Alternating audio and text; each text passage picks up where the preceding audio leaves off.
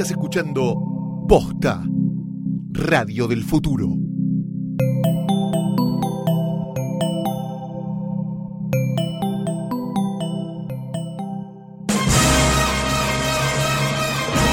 Buenos días, buenas tardes, buenas noches o cuando le hayan dado play a esta cosa. Este es el temporada 1, episodio 4, porque se suele decir así ahora en el mundo de las series de Hoy tras Noche, el otro podcast de cine de Posta FM. Mi nombre es Santiago Calori. Sí, el mío es. Siempre el otro, ¿Por ¿no? qué somos el otro? No Sí, siempre. por ¿Cuál, es? ¿Cuál es el oficial? No queda muy claro, ¿no? Mm, no, es- no, no sé si me gusta del todo. Es el episodio número 4, Sí. decíamos, de hoy tras noche, y es un episodio especial, de alguna manera, porque no vamos a hablar de ningún estreno, porque miramos la cartelera, nos quisimos cortar los huevos con una galletita de agua y dijimos, para, para, no vamos a hablar. Esto es real, mierda". vamos a hablar un poco de la cocina de hoy tras noche. El tema es así, tenemos un calendario hermoso en un eh, Google Docs, eh, por cierto, así muy monón, ordenado, qué sé yo, con las fechas y los estrenos que más o menos nos interesa. Y hay muchas semanas en las Donde que no dice- pasa nada. Dice, vacante, vacante, vacante. ¿Por qué? Porque es la semana en la que grabamos esto se estrena Piratas del Caribe 5. claro, que es lo más y parecido. ocho, películas que se pueden torrentear hace tres, más, seis meses. No estamos más o en menos. contra de las películas que se pueden No. torrentear, estamos en contra de las películas malas que se pueden torrentear. Y que se pueden torrentear hace medio año, básicamente. Entonces ya, la- está. Entonces estamos como en esta disyuntiva entre pagar una entrada para ver Piratas del Caribe o aceptar tener SIDA, ¿no? Que es prácticamente lo mismo, o hablar de otra película. Así que Ay, Vamos eso. a, y si decidimos, este, mejor dicho, no, no terminamos de decidir demasiado porque esto es un poco injusto, pero de todas maneras lo vamos a hacer. ¿Se acuerdan? En el primer capítulo, ay, mandemos a Calori a ver eh, Logan, que es re divertido porque él las odia. Juá, juá, juá, juá, juá. Bueno, Todavía me río. en este capítulo que mandabas desde el todo indicaría que en este capítulo yo debería mandar a Florencia a ver algo. Que pero yo no. no. yo no estoy de acuerdo con eso porque en realidad, recordemos que Calo fue a ver Logan porque era una película que se estrenaba en ese, en ese momento y quedaba, o sea, nos quedaba bien, ¿no? Todo, En esa todo semana también se estrenaba él, de ver joven, una película la podríamos, la que podríamos haber hablado mucho más y mucho más interesante. Pero de llevado, dejado de costado este drama, Sí, decidimos unilateralmente, esto es, decidió Flor, nah, nah. mandarme a ver una película y yo mandarla a ella a ver una película. Cada uno mandar al otro a ver una película que le parece muy buena y que tiene mucho amor por esa película, digamos de alguna Sí, manera. claro que sí, igual la acordamos, porque vos, claro, como vos estudiaste cine y todo, viste un montón, entonces la gracia era que vieras una por primera vez, Exacto. no y repetida. yo, no- la verdad que esta película cuando la empecé, yo estaba como, como semi convencido de que no la había, de que la había visto. Y en realidad no la había visto, porque, pero sí había visto las muchas cosas a las que refiere esta película, pero no había visto Pero la todavía película. no digas nada, no digas nada. La gente se va a tener que, que comer todo este podcast Claro, si es que no leyó la sinopsis que escribe Banchero. Sí, es verdad que ¿no? Banchero Sí. spoilea todo, ¿viste? Que pone. El punto es, Sí. de esto vamos a hablar en un instante. Pero antes, en nuestro escritorio de trabajo, el cual transportamos todos los días, nosotros venimos a un estudio muy coqueto, yo sea de paso, amigos de Radio en Casa, les mandamos un beso grande donde quiera que estén. Pero nosotros traemos nuestro propio escritorio donde tenemos nuestros portarretratos y cosas como Susana. Yo vengo con dos Susanos. y- El lío que le armamos Sí, acá. tengo con dos Susanos que se me paran atrás y este Flor viene con dos mucamas, vestida de mucama, como Sí, Mirta, las tengo y las deja paradas atrás. A mí no me vas a robarles. Exacto, mientras le doy sí, con- sí, sí, sí, sí, sí. Y, la, y la mucama le contesta, es billutería. Bien, el punto es que tenemos además una serie de portarretratos muy lindos. Tenemos a Rita Hayworth, como siempre. Claro sí. Tenemos a Daniel Tiner, este, con la camperita en los hombros. Y tenemos a nu- nuestro personaje de la semana, la persona que homenajeamos cada semana porque queremos mucho del mundo del cine. ¿sí? ¿Quién es el de Vamos a hablar de un guionista y productor, y quizás director, Ajá. porque es bueno que haya una duda, ¿no? Sí. Que se llamaba Frank R. Saletri. Saletri. Sí. Ya me gusta el apellido. Nació en 1928 en Illinois y murió en 1982 en Los Ángeles, California. Bien. Saletri es famoso, si es que el término le Es cabe a alguna, famoso. de Comilla, alguna comilla, man- comilla, comilla. de alguna manera, por ser el guionista de... ¿Se acuerdan que hace un par de semanas cuando hablamos de Huye hablamos del Black Exploitation? Esta cosa donde aparecían un montón de películas este, para los negros, sobre negros y con negros y demás. Bien, dentro del Black Exploitation había habido una serie de películas de género, llamémoslo de alguna manera, entre las cuales estaba una película muy famosa se llamó Blácula, ¿sí? Que tuvo una segunda parte que era Grita, Blácula, Grita, ¿no? Que era un Drácula negro, ¿sí? Saletri no había escrito Blácula, habría escrito, había escrito Blackenstein, una que ¿Qué es, venía ¿De qué se a explotar, a explotar? Blácula. ¿sí? No me puedo imaginar. La película, los que la tratamos de ver no llegamos ni a la mitad, es inmirable, ¿sí? Lo interesante es que según él mismo, en 1975, Saletri dirigió una película llamada Black the Reaper, Hermoso. que nadie sabe si existe o no. Ese es el punto. ¿Cómo que nadie sabe si existe? No hay copia de la película, nunca Sí. se estrenó la película. Pero hay gente que dice se que laburó en esa película. Variety la película, pero la película nunca nadie la vio jamás. Ah, en esa época en la que en, en Variety salía sale como, tal película. como Argo, por ejemplo. Exacto, no sé no- qué. Exacto. claro. Nadie sabe si Black the Reaper existió y nadie le puede preguntar a Saletri que venía de otro palo. Él era abogado. Él era abogado de, primero de mafiosos, después de unos seminarcos, después de artistas y finalmente con eso se metió en Hollywood, ¿sí? Sí. El tema es que nadie, lo va, a- nadie le va a poder preguntar Como a si Saletri. burlando se metiera a hacer películas. Exacto, porque Bien. apareció baleado en un callejón en el año 1982. Con lo cual el misterio de este señor, que era fanático de las películas de terror, al punto de que se había comprado la casa de Bela Lugosi para vivir. que tampoco nunca es algo muy lindo, ¿no? La casa de Es Bela muy Lu- linda la casa de ¿Sí? Bela Lugosi, está en venta ahora, ¿no la viste? No, yo, la, Muy pero la casa. última no era hace- una casa No, como la de- última, pero Sí, la, no, no, la de Bela Lugosi era una muy linda casa. Si Ah. la ves hoy, están los clasificados, ¿viste? Esos que dicen, casa de famosos Sí. se vende, no sé qué. Eh, la verdad que no, no me jodiría la vida de Bela Eh, Lugosi, ¿eh? bueno. sinceramente. Así que Frank Saletri desde acá, besito para vos. Ay, abrazo, qué lindo.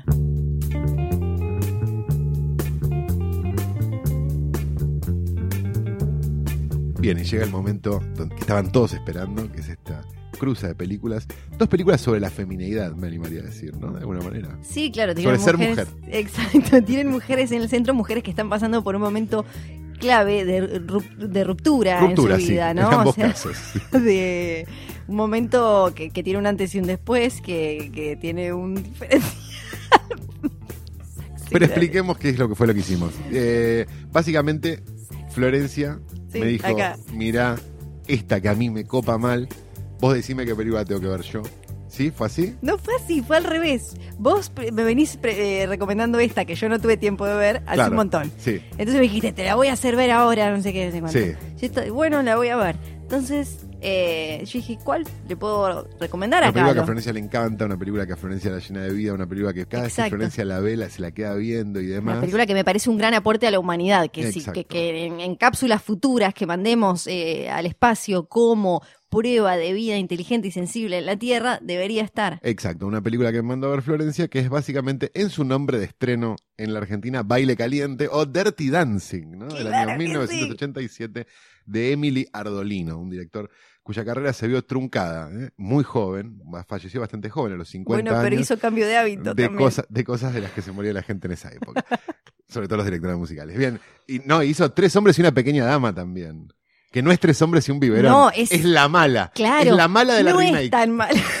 no es tan Había mala. hecho una remake de Sí. Tres hombres y un bebé, que era una Sí, película claro. francesa, como los yankees no leen subtítulos, hacen la película no, este, Tom Selleck, con Tom Selleck, con, Steve eh, Guttenberg y Ted Danson. Danson, correcto, donde Gran dicen que hay un fantasma. Sí, que en realidad era al final después le dijeron. Que es un lo cartón, único importante de la película, la película Eh, es inmirable. no, no, no, yo le tengo cariño. Y bueno, eh, como parte del prontuario, digo, filmografía del querido Emilio Ardolino, está esa película que decíamos, Tres hombres y una pequeña dama, ni siquiera. Sí. Este, coso, Tres hombres y una pequeña dama, que es casi un género porno. es cuando ¿no? la mamá eh, se va a casar con otro y el que la ama en ese momento, que me parece que era Tom Selleck, Tom tiene Selleck, que ir sí. a evitar Tom el Selleck, que- que ha hecho un- una carrera entera de parecer heterosexual. Sí, de Y no ser Indiana Jones. Cambio de hábito, ¿no? Sí. La película donde Whoopi Goldberg nos desopiló hasta la muerte. Una monja negra. Una monja negra. ¡Qué plato! y canta. Este, bien, nunca dije cuál era la película que te hice La yo a ver a tuya. vos, pero después de- vamos con esto, seguimos con dale, este tren, dale, ¿no? vamos con Dirty Dancing. Bien, básicamente años 60, esto yo no lo sabía, por ejemplo, Sí. que esta es una pregunta que tengo para hacer A ver. después,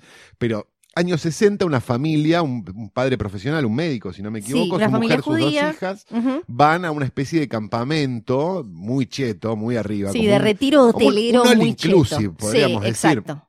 este, chetísimo. Sí. Como invitados de él, este, de un gordo claramente bala, que es este el dueño de este lugar que tiene como un nieto y una serie de cosas. Que los papás son la abuela de Gilmore Girls y el señor de la ley y el orden original. Exactamente. Esto, esto es lo, era, lo único que me importaba era que estaba Jerry Orbach, a quien amamos con locura y pasión. Sí.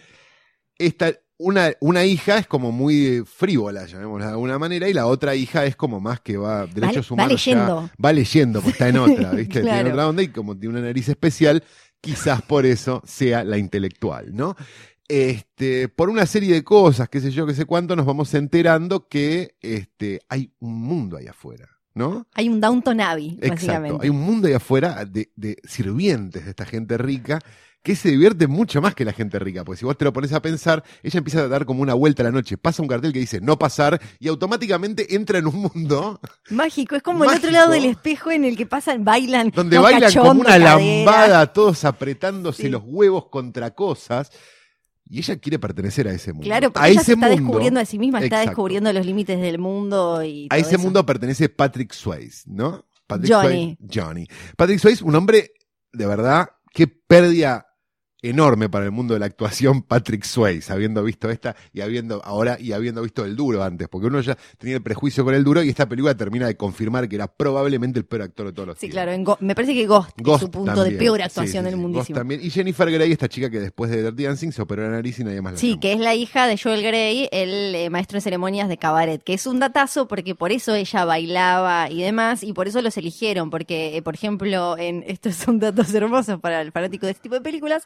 Eh, que, eh, por ejemplo, en Flashdance, viste que se nota mucho que ella no baila, porque están las patas, Claro. la cabeza, las patas, la cabeza. Entonces Correcto. acá no querían que, pa- que pasara eso, querían poder mostrar todo el tiempo a los actores algo bailando. que sí pasa con algo que sí pasa con Patrick Swayze, que me parece que se ven las patas y la cabeza. No, no, él, él baila, él? también. Sí, sí, baila, baila. Si te fijas, él bailaba. Él Ok. bailaba. Eh, el punto es el siguiente. Después de una serie de, de- Vamos a resumirla, ¿no? Sí, sí, sí. Después de una serie de escenas donde ella espía a las, al, digamos, al A dueño hablando con los pobres y diciéndole, no se cojan a las chetas, ella va a terminar, obviamente, viviendo un tórrido romance y un primer amor, podríamos Y decir. empiezan a aparecer escenas de esa primera sexualidad y sensualidad donde ella dice como, ¿qué me pasa? Y empieza a ¿Qué me sentir pasa? cosas Siento cosas. por esos pantalones ajustados de. Patrick. y cosas muy lindas Sí. este, en lo que es, supongo, una hermosa historia de, por un lado, complejo de Electra Sí. y por el otro, estupro, ¿no? Solo que en 1987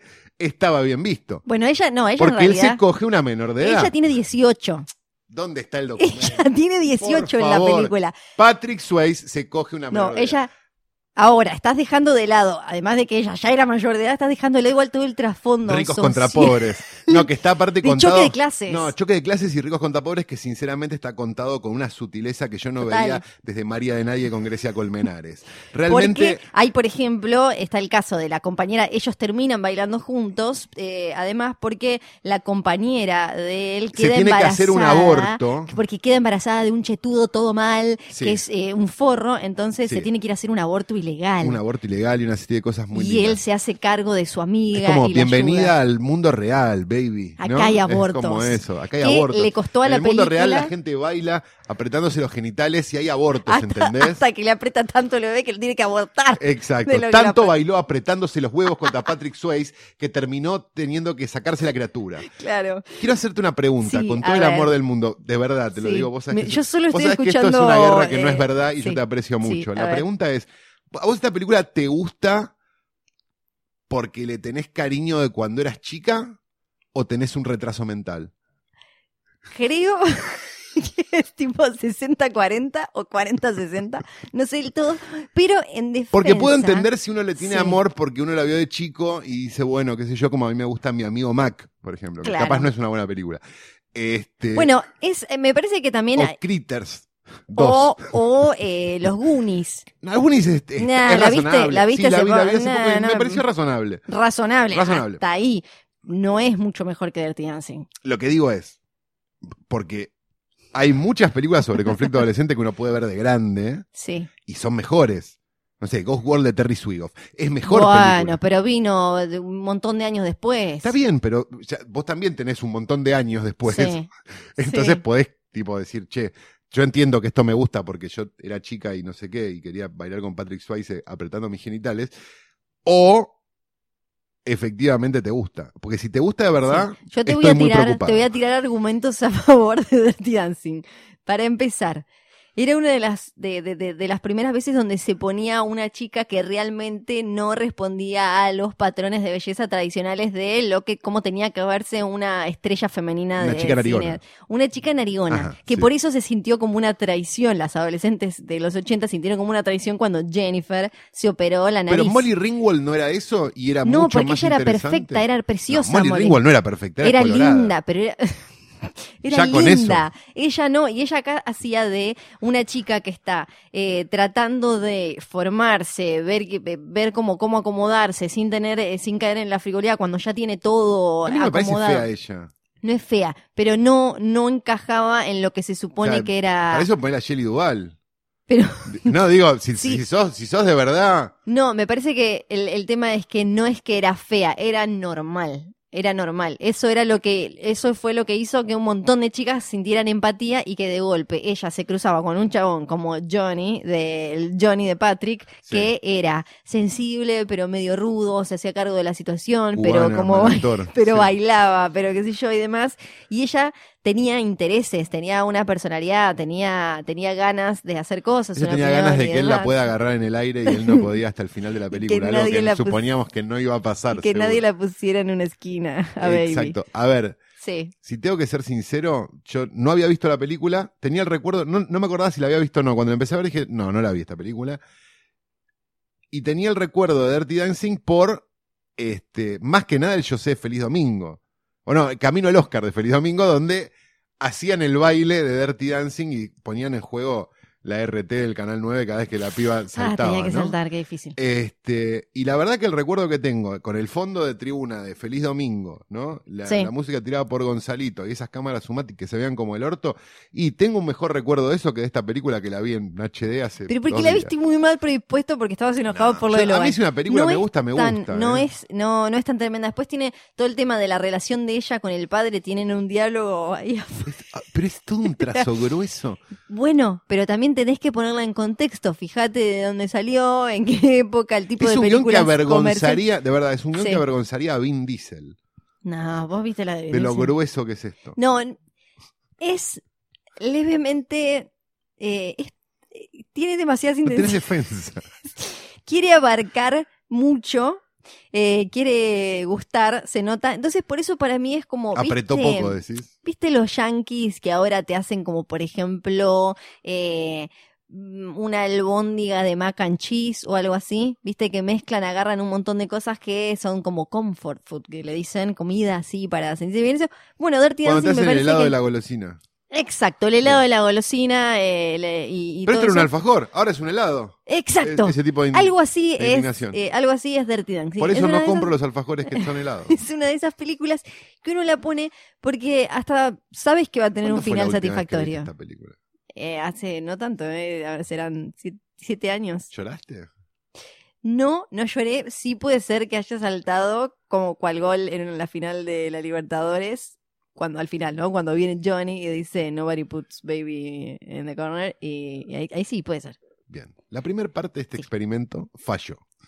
No Que fue falló. Fiorella diciéndome, esta película, estoy en carne viva, es lo mejor que me pasó en la vida, es mejor que Truffaut. Mirala, Eso, la eso vi. igual es tu culpa porque vos ya habías Y visto todas las otras que yo te dije. vine hasta acá a la grabación con una carretilla llevándome los huevos Era- de lo que fue ver esta Podrías haber visto Funny Girl, podrías haber visto All That Jazz, pero ya las habías visto. Claro, y All That lo Jazz me había gustado. Y claro, y lo siento, entonces no contaban. no Esto lo contaban. aclaro, no soy un fanático de los musicales, pero hay musicales que cuando son buenos me gustan. ¿no? Sí, claro. Old Jazz me gusta, me gusta Priscila la Reina del Desierto, me gusta Dancer in the Dark. Hay, hay habías musicales visto que me Hedwig, gustan. ya, ya habías visto Hedwig la había visto, me parece Rouge un la viste. exagerada. Moulin Rouge la vi. Entonces, Chicago la vi. bueno, lo siento, era Dirty Dancing, o nada.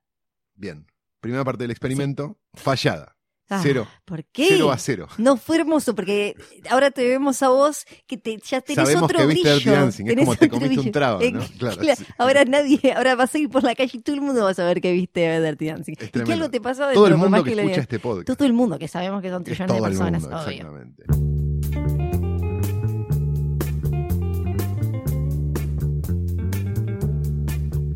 Como contrarresto a esto, le dije a Florencia, Florencia, tenés que ver esta película que para mí es una de las películas más bellas y maravillosas que he visto en mi vida. Claro, y por bello, eh, ¿qué, qué, qué- qué es bello para Santiago Calori? Una película que te A ver, hay algo. Viste que. No me acuerdo que. Es una película medio choronga, pero creo que era 9 milímetros. ¿Cuál era la que decía? Hay cosas que no se pueden desver.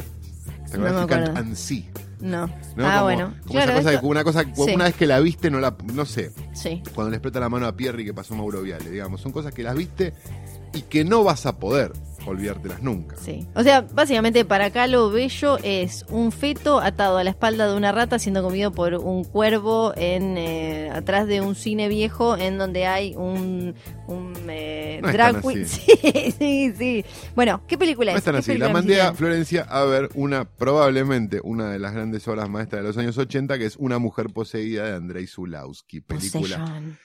Exacto, o Possession, si la quieren llamar de esa Si la manera. quieren buscar por ahí, básicamente. Andrei Zulawski, director de Diablo, Lo importante es amar, La mujer pública, hay una serie de cosas. Director polaco de la generación, me animaría, no, no la quiero tirar así sin, sin mirarle la fecha, pero de la generación de Polanski, digamos, de alguna manera. y se nota. Sí. Se nota muchísimo. Sí. Un poquito posterior a Polanski en realidad, pero ahí, cinco años más, cinco años menos. Del año 81, este, con un montón de cosas muy a favor, ¿no? Digamos, la primera es la cámara de Andrei Yarosevsky, que después vamos a hablar con, con mayor profundidad. La otra es que los efectos especiales son de Carlo Rambaldi, que no es una boludez, ¿no? Que trabajó en Alien. en Alien en en ET, ET. inventó ET, Sí, sí. básicamente. Encuentro cercano al tercer tipo. Dune. Y Duna hizo King Kong y los que somos más fans de la, de la musarela hizo también los efectos especiales de Profundo Rosso, de Blood for Drácula y de Flesh for Frankenstein. Sabe, sabe de, de tripa y, y porquería y basura variada. Sí, exacto. hermoso. Está en Isabel Adjani en su mejor momento, me animaría a decir. Hermosa, hermosa. Hermosa, solo, superada por Valerie Kaprisky en La Mujer Pública, la siguiente película de este, Zulawski y el querido Sam Neill. ¿Hacía la chanchada con sus actrices el señor Tengo este? mis dudas. Sí. Puede ser. Porque es medio de esos que, ¿no? Que siempre tenía minas muy, muy, muy lindas, tenía como musas. ¿Viste que le decían musas, a comerte sí. a la actriz? A, a comerte a la actriz, sí. musas. Una historia muy linda sobre un divorcio que se complica. Adelante, Florencia.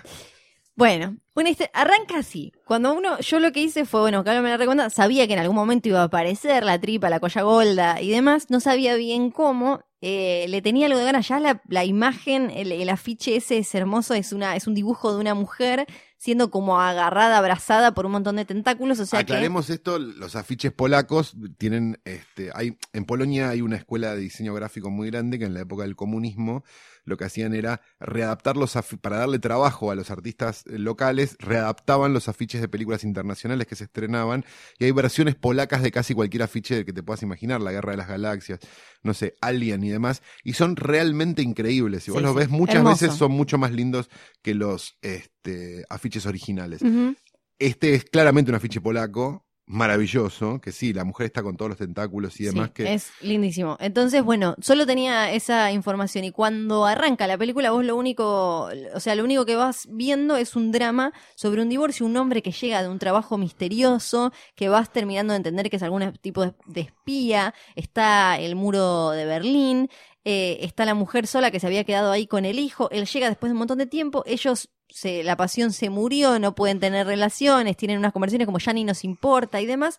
Todo muy sobreactuado y muy interiores, casi como Sí. una escenas de la vida conyugal de Bergman, Sí, pero que te olés que hay un tuco ahí que está por pasar algo, algo. él le pregunta si hay otro, después parece que hay otro y ahí es donde se empieza a poner rara la cosa. Todavía no llega igual lo Exacto. sobrenatural. Florencia, vamos a contar, igual que cuando yo estaba viendo Logan, me Sí. mandaba WhatsApps mientras veía Possession y me decía, no arranca más. ¿Cómo sobreactúa este guacho? Y yo lo único que le contestaba era, wait for it. Esto es un drama de divorcio, le decía, porque en el primer aguantá, momento... aguantá, aguantá. Y en un momento los mensajes de Florencia cambiaron Sí, radicalmente. al principio pero esto es un melodrama porque es todo un novelón. Sam Neill está como en un registro muy exacto. Rarísimo. Un Pero registro de película de esa época Sí, europea, ¿no? sí. Estaban todos actuando así.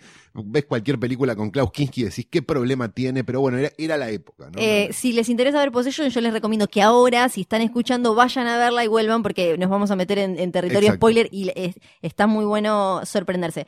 Entonces, a partir de ahí, eh, lo, que, lo que va pasando es que ella se va poniendo cada vez más histérica, eh, reacciona de maneras eh, insólitas, muy misteriosas. Él también, hay momentos en los que no entendés bien si él está alucinando, si ella está alucinando. Hay una cosa muy interesante de cómo está hecha, cómo está narrada, que como que vas cambiando de... No es que hay alguien que parece loco, sino que de ella Tiene una parece la estructura loca. esquizoide la película. Exacto, entonces vos te terminás sintiendo eh, muy como afiebrados mentalmente porque no, no es que podés señalar a uno como que está ido de la realidad, sino que todo es lo que está. Y ahí entonces vamos viendo que ella está metida en algo raro relacionado con un monstruo sangriento, porque ella tiene una casa, hay un amante de ella muy raro, también muy particular, que tiene como, se comunica con él, y bueno, básicamente ella tiene un departamento viejo abandonado al que va, y ahí pegado a, la, a una pared con humedad hay una especie de moco, como un coágulo de menstruación gigante, para chicas, ustedes saben de qué hablo,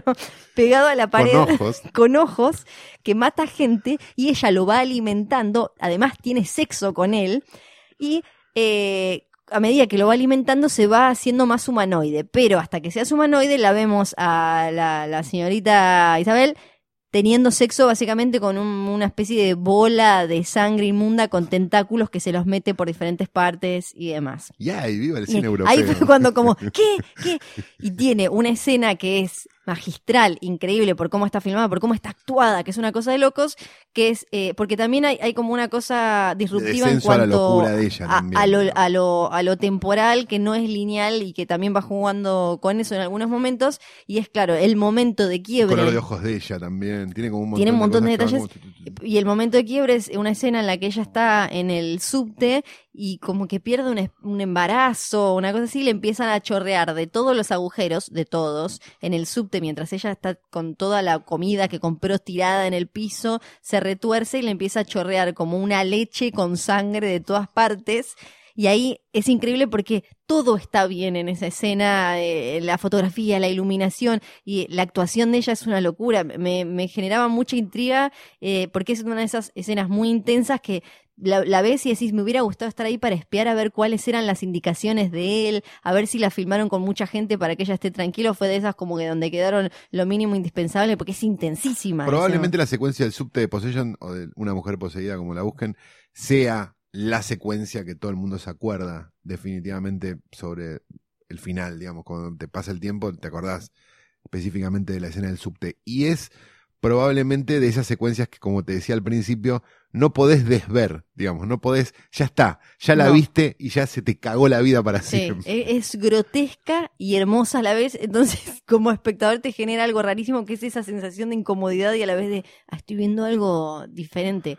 Porque me parece que lo que tiene interesante la película y la razón por la que un poco también la puse, digo, habiendo un montón de otras para poner, era que me parece que, que el- lo que la convierte en una película buena y lo que para mí convierte una película en buena muchas veces es que te saca de tu zona de seguridad, que es lo que nosotros no estamos acostumbrados hoy por hoy con todos estos estrenos que vienen en paquete de a 20, ¿no? ¿Viste? Como Sí. que... Bueno, por que eso cuando sale una el- película los compras en el mayorista. como La Bruja, Exacto, el o, como, o como huye, o como Sí. digo, en general son las que se salen de la norma, y las que se salen de la norma son las que te sacan de tu zona de seguridad. Y definitivamente, me parece que Possession, una mujer poseída, como la carajo la quieras llamar ya a esta altura, es una película que te saca absolutamente esa zona de seguridad. Sí, y a la vez se va metiendo como, como con un montón de cosas que también generan eso desde lo temático, que es esto de, ah, bueno, es sobre, es una especie de reflexión sobrenatural desde el terror de una, eh, la, la ruptura de una pareja y cuando ese, pero a la vez después también tiene cosas eh, políticas, cosas relacionadas sobre lo femenino, esto que decíamos al Para mí, es principio. una, para mí es un cóctel entre escenas de la vida conyugal de Bergman, El amigo americano de Wim Wenders y Cromosoma 5 de, de, Cronenberg. Me parece que es como todo eso en una película que lo decís y decís y te, te dicen, no, pará, andate al Bars. Pero cuando la ves decís, no, pará, está bien esto. ¿No? sí, Digo, sí. ta- Sí. Porque suena raro cuando uno lo, lo, lo cuenta, como no, una, pues digo, vos, alguno que no haya visto y la esté escuchando dice, no, una mina, un monstruo en una pared. O sea, como, mm, no sé. No, pero cómo se va dando toda. Bueno, es un eh, double feature bastante particular. Ven primero. Dirty Dancing. Ven primero Possession. No, Quedan. Para mí es al revés. No, primero Para mí hay que ver Possession. primero Dirty Dancing y después ver Possession. No, primero después irse a Possession. dormir con un Quedan, tecito. todos- quedan todos como babeando de que no entienden nada. Y ahí te clavas Dirty Dancing, que es como la, la bolsa de papa frita cuando fuiste a comerlo de un amigo y solo tenía rúcula. Una sola pregunta más, ¿no? Como para cerrar esto. ¿Qué sentiste ante la primera película polaca que viste en tu vida? ¿Habrá sido la primera película polaca. sé que puede ser. No, no, no debe haber sido la primera película polaca. Pero estuvo bien. No sé pronunciar el nombre del señor. Andrei Zulawski. Andrei Zulawski. Pero no, estuvo muy bien. Sospechaba que me iba a gustar. Igual me interesó también la historia de que de, de la censura que tuvo después y de que hasta 1999, ¿no? Exacto. en Inglaterra creo que era parte de las videonastis, de hecho. Viste que los, los, este, los ingleses tenían una política muy férrea sobre determinadas cosas de sangre y sexo, pero sobre todo de sangre en los años 80. Tenían unos sensores bastante, bastante poderosos y había películas que no se, estrenaron durante muchísimo tiempo, estando incluso bajo un gobierno democrático, digamos, ¿no? O sea, la masacre de Texas, digo, creo que incluso de, Diabólico. Hay un par de películas que costó que se estrenaran. Y una de ellas era esta, que entró de una manera muy extraña, porque en realidad es una película europea, si lo querés ver de alguna manera. Este, entró dentro de eso y desde el 81 hasta el 99 no se pudo ver en Inglaterra. La película, de hecho, se estrenó en Argentina en, a mediados de los 80 con el boom, digamos, de las películas que parecían eróticas y de hecho se vendió, porque creo que se estrenó con posterioridad a eh, La Mujer Pública. La Mujer Pública, la película siguiente, que es una película que, se, que podría entrar dentro del género erótico europeo, digamos, de esa época, ¿no? Vigas Luna, este, ese tipo de personajes. Y la mujer, poseída, la mujer poseída la mandaron al circuito donde mandaron la mujer pública, con lo cual si vos querías ver la mujer poseída, tenías que ir al multicine de la Valle. Claro. Y cruzarte con gente que ha ido a hacer otra cosa mientras vos estás buscando arte, ¿no? Es una cosa muy bueno, linda que si, pasó. si todavía existiera que uno, esto de comprar eh, VHS, DVD, Blu-ray, eso, eh, a la mujer poseída la metemos entre Polanski, De Palma, Anticristo de Lars von Trier, por ahí la guardamos. Sí, claro, tiene que estar ahí. Tendría que estar en el estante europeas en un videoclub. Sí, sin duda. Perfecto, perfecto. En Netflix no creo que llegue. No creo que llegue. O va a llegar la versión americana que tiene 40 minutos. Aparte, eh, tratando de, después de ver la película, buscando más información, aparece esto de que después esas películas censuradas en, eh, no sé, a finales de los 70, un poquito de los 80 y eso, muchas después tuvieron una nueva vida o aparecieron como películas de culto prohibidas y más, pero esta todavía sigue medio oculta, o sea, es muy, muy nichera. No, tiene, tiene muy no, tiene muy buenas ediciones la película. no, no, pero me refiero como, que muchas de esas después se, entre comillas, masificaron dentro de cierto Sí, tenías como la remera, decís vos. Claro, y esta todavía... Eh, es porque es más europea que las otras, ¿no? Me parece que tiene que ver con eso. No tanto. Bueno, fue una linda experiencia. Una linda experiencia, Florencia vio una película polaca. Como parte de las recomendaciones que hacemos todas las semanas para que ustedes busquen, vean por ahí y demás, vamos a hacer una recomendación de una película que salió ya, ya, ya, ya, ya hace muy poco, hace tres días a la grabación de esto y cinco a la este, puesta al aire de esta maravilla que se llama Mommy Dead and Dearest. ¿Recuerdan Mommy Dearest? Claro, Mamita querida, una película. En este caso es Mamita muerta y querida. ¿sí? Es un documental de HBO, con lo cual si tienen alguna de las cosas de HBO, esas que te permiten ver a posterioridad, probablemente la puedan ver con facilidad y si no, en el protocolo BitTorrent está flotando en una calidad hermosa. Es la segunda película de Erin Lee Carr, que dirigió un documental hace un par de años que se llamaba Thought Crimes, no sé si la vieron, la The Case of the Cannibal Cop, ¿no? La historia del Cannibal Cop, ¿saben la historia del Cannibal Cop? No, a ver, contala. Es muy linda, es un documental sobre este, crímenes, por supuesto, como este, es un documental sobre crímenes también. Este, este, el Cannibal Cop era un tipo que se metía en foros de una, llamémoslo, perversión sexual que se llamaba Vor. Ah, sí, claro. Que es la fantasía de canibalizar a una persona, sin necesariamente hacerlo, sino escribir historias y demás sobre el tema. Que también ahora hay mucho en internet de dibujos, ¿no? De estar relacionado con el, con manga y cosas así. Y terminó, este, preso por cosas que quería hacer y no que había hecho. Una situación medio Minority Report. Ah, un escándalo, un policía de Nueva York, qué sé yo, que fantaseaba con ser caníbal con gente que conocía sin nunca llevarlo a cabo, digamos. Documentales sobre eso es, bastante interesante. Con esta cosa medio cuadrado de los documentales de HBO. Esta película nueva es bastante mejor en cuanto a factura y cosas. Y cuenta la historia de este, el asesinato de Didi Blanchard y a cargo de su hija, Gypsy Rose Blanchard. ¿Cómo es la historia?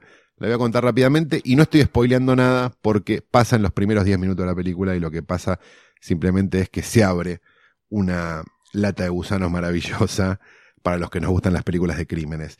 Básicamente, Didi pasó toda su vida haciéndole creer a Gypsy, su hija, que estaba enferma, que tenía leucemia. Que era paralítica Sí. y un montón de cosas. La pelaba, hacía videos para que la gente le diera plata, la alimentaba por un tubo, no la dejaba caminar y un montón de cosas y la gente le donaba, le donaba, le donaba plata, pobrecita esta chica que se está muriendo de cáncer, que no sé qué, mentían la edad y un montón de cosas. Un día la chica obviamente se cansó porque la madre efectivamente le daba los medicamentos para alguien que tenía cáncer Ah, me muero. y la pasaba como por un montón de cosas que Sí. ella no quería pasar y finalmente con la ayuda de un novio lograron este básicamente cortarle el cuello a Didi Que es lo que uno hace, ¿no? Cuando. La sorpresa de todos fue ¿dónde está la nena? La nena de la silla de ruedas. La nena tenía 25 años y caminaba. Son los primeros 10 minutos de la película, ¿sí?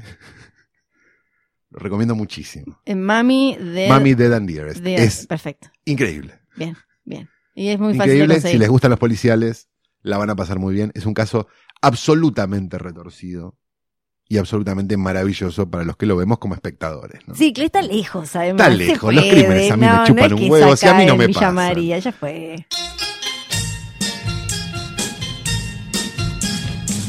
Esta es la última parte de este episodio que se llama Florencia explica un término. Sí, si explica un término para que ustedes queden cancheros en un asado tipo el Fanta. Claro, exacto. La pesca de Wikipedia del día del Fanta elevada al mundo del cine. Tal cual. Ojalá que todos también tengan un cáliz con un lobo y un brillo, ¿no? Como el Fanta. Y en la estatua de San Expedito. Todo, Tenemos que traer todo. la semana que Es verdad, lo podríamos sumar. ¿Pero no es de faloperos la estatua de San Expedito? ¿No es que venden falopas y hay un San Expedito? Ah, ¿es así? ¿Será eso? ¿Es el nuevo zapatillas en el cable? Claro, con razón había tanta gente en el Fantino el viernes.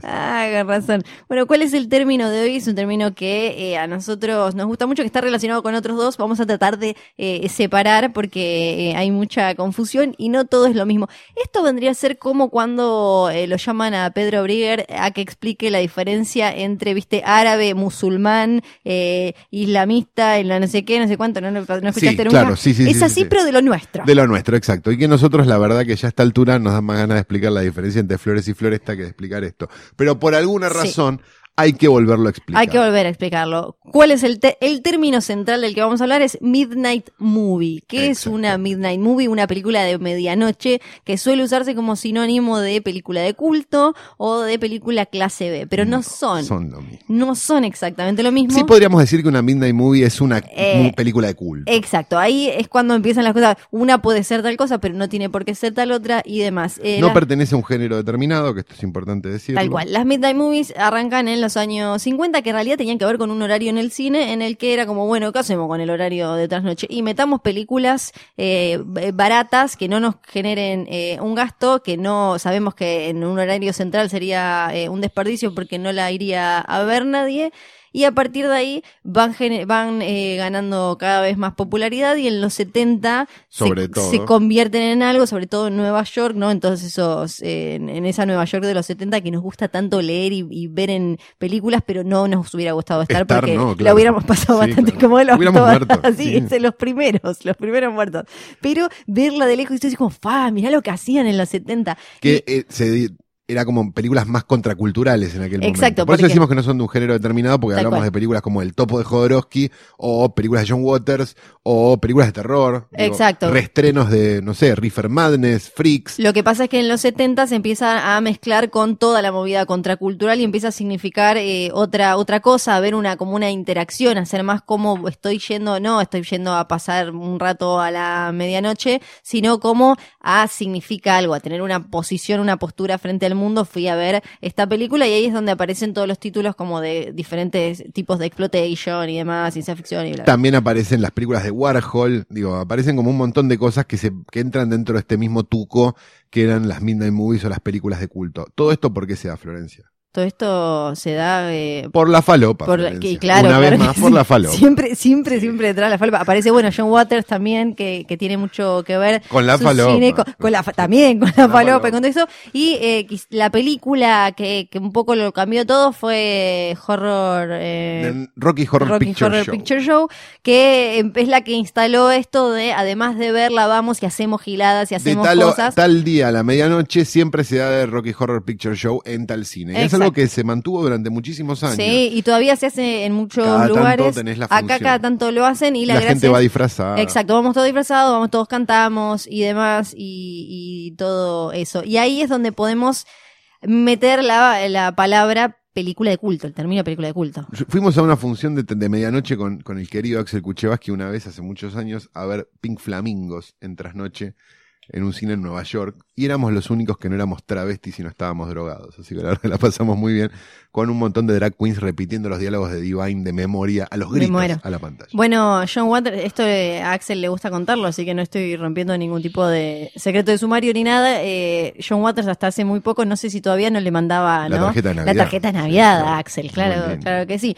Bueno, película de culto, ¿cuál es la diferencia? Película de culto era una película que por algún motivo nadie daba dos- 2,50 y generaba una, un grupo de seguidores y más. Eso es una película de culto. No es una película clase B. No. Esto es lo importante. Las películas película- clase B sí. tienen una razón de ser y una lógica que escapa completamente de la película de culto y que no tiene nada que ver con que sea buena, sea mala, esté bien hecha, esté mal hecha, sea de terror o de ciencia ficción. No tiene absolutamente nada. No, que una ver. película puede ser de clase B y no ser de culto. Y, Y eh, ser buena. Exacto. Exacto. Las películas clase B nacen cuando la televisión empieza a funcionar mucho en Estados Unidos, que es ponerle los 50, digamos de alguna manera, que el, el cine tenía que darle un poquito más a la gente. Dale un poquito más, dale una cosita más, dale algo más. Entonces, ¿qué hacían? Bonus. Producían Sí. una gran película, que era la película A, y producían una pequeña película que generalmente no superaba la hora 5, hora Con 10 el de vueltito. duración, con un vueltito, qué sé yo, generalmente un policial chiquito, una cosita, no sé qué, para pasar además. Entonces vos pagabas la entrada para ver la película grande y veías la película grande y la película chica. Por eso es Esa era la clase película B, B. porque era como la, la, la segunda, el lado B de la película que vos ibas a ver, que eso igual después... Obviamente, Don Siegel firmó película clase B, Sí, claro. Jack Turner firmó película clase B. O sea,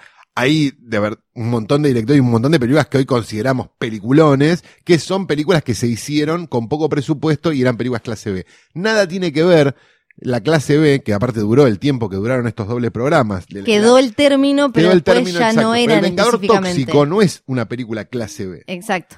Sí, es una sí, película de mierda, pero no es una película clase B. Es otra no hacía cosa. falta, no hacía falta. Entonces, ahí tenemos, una película puede ser clase B y no ser de culto, una película puede ser Midnight Movie y no ser de culto, puede ser Midnight Movie y no ser clase B, puede, son diferentes términos, pero eh, ahora en general se usan todos para película bi- bizarra, le ponen, ¿no? Como que es igual de Entra, inmundo. Mingo y Aníbal contra los fantasmas Sí. y Razorhead de David Lynch. Claro que sí, Es porque ahí tenés, bueno, y a, a, a finales de los 70, mediados de, los- de los 60, digo, eh, mediados de los 60 y eso, y finales tenés películas como Targets de Bogdanovich, que creo que la pegó en la tele esa, ¿no? Exacto, una película para televisión, si no me Claro, equivoco. sí, sí, sí, no es que una producida por Corman. Producida por Una Corman de y las es últimas una actuaciones de. Boris Karloff. Míralos morir, el título en Argentina. Claro, sí, sí, eh, eh, hermoso. Por ejemplo, esa es una eh, película de clase B. Esa sí es Exacto, clase B. sí. ¿O no? Sí, sí lo Perfecto. es, Qué sí lindo. lo es. Bueno, ya aprendimos un montón de cosas. Aprendimos un montón de cosas. tenemos. Esto fue el cuarto episodio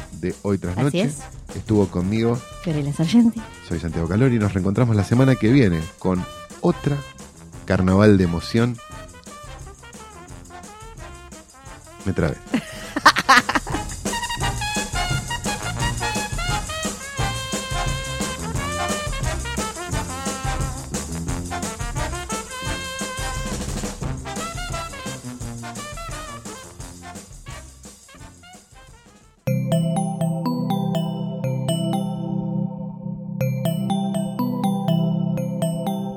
Si te gustó este episodio, hay mucho más para escuchar en Posta.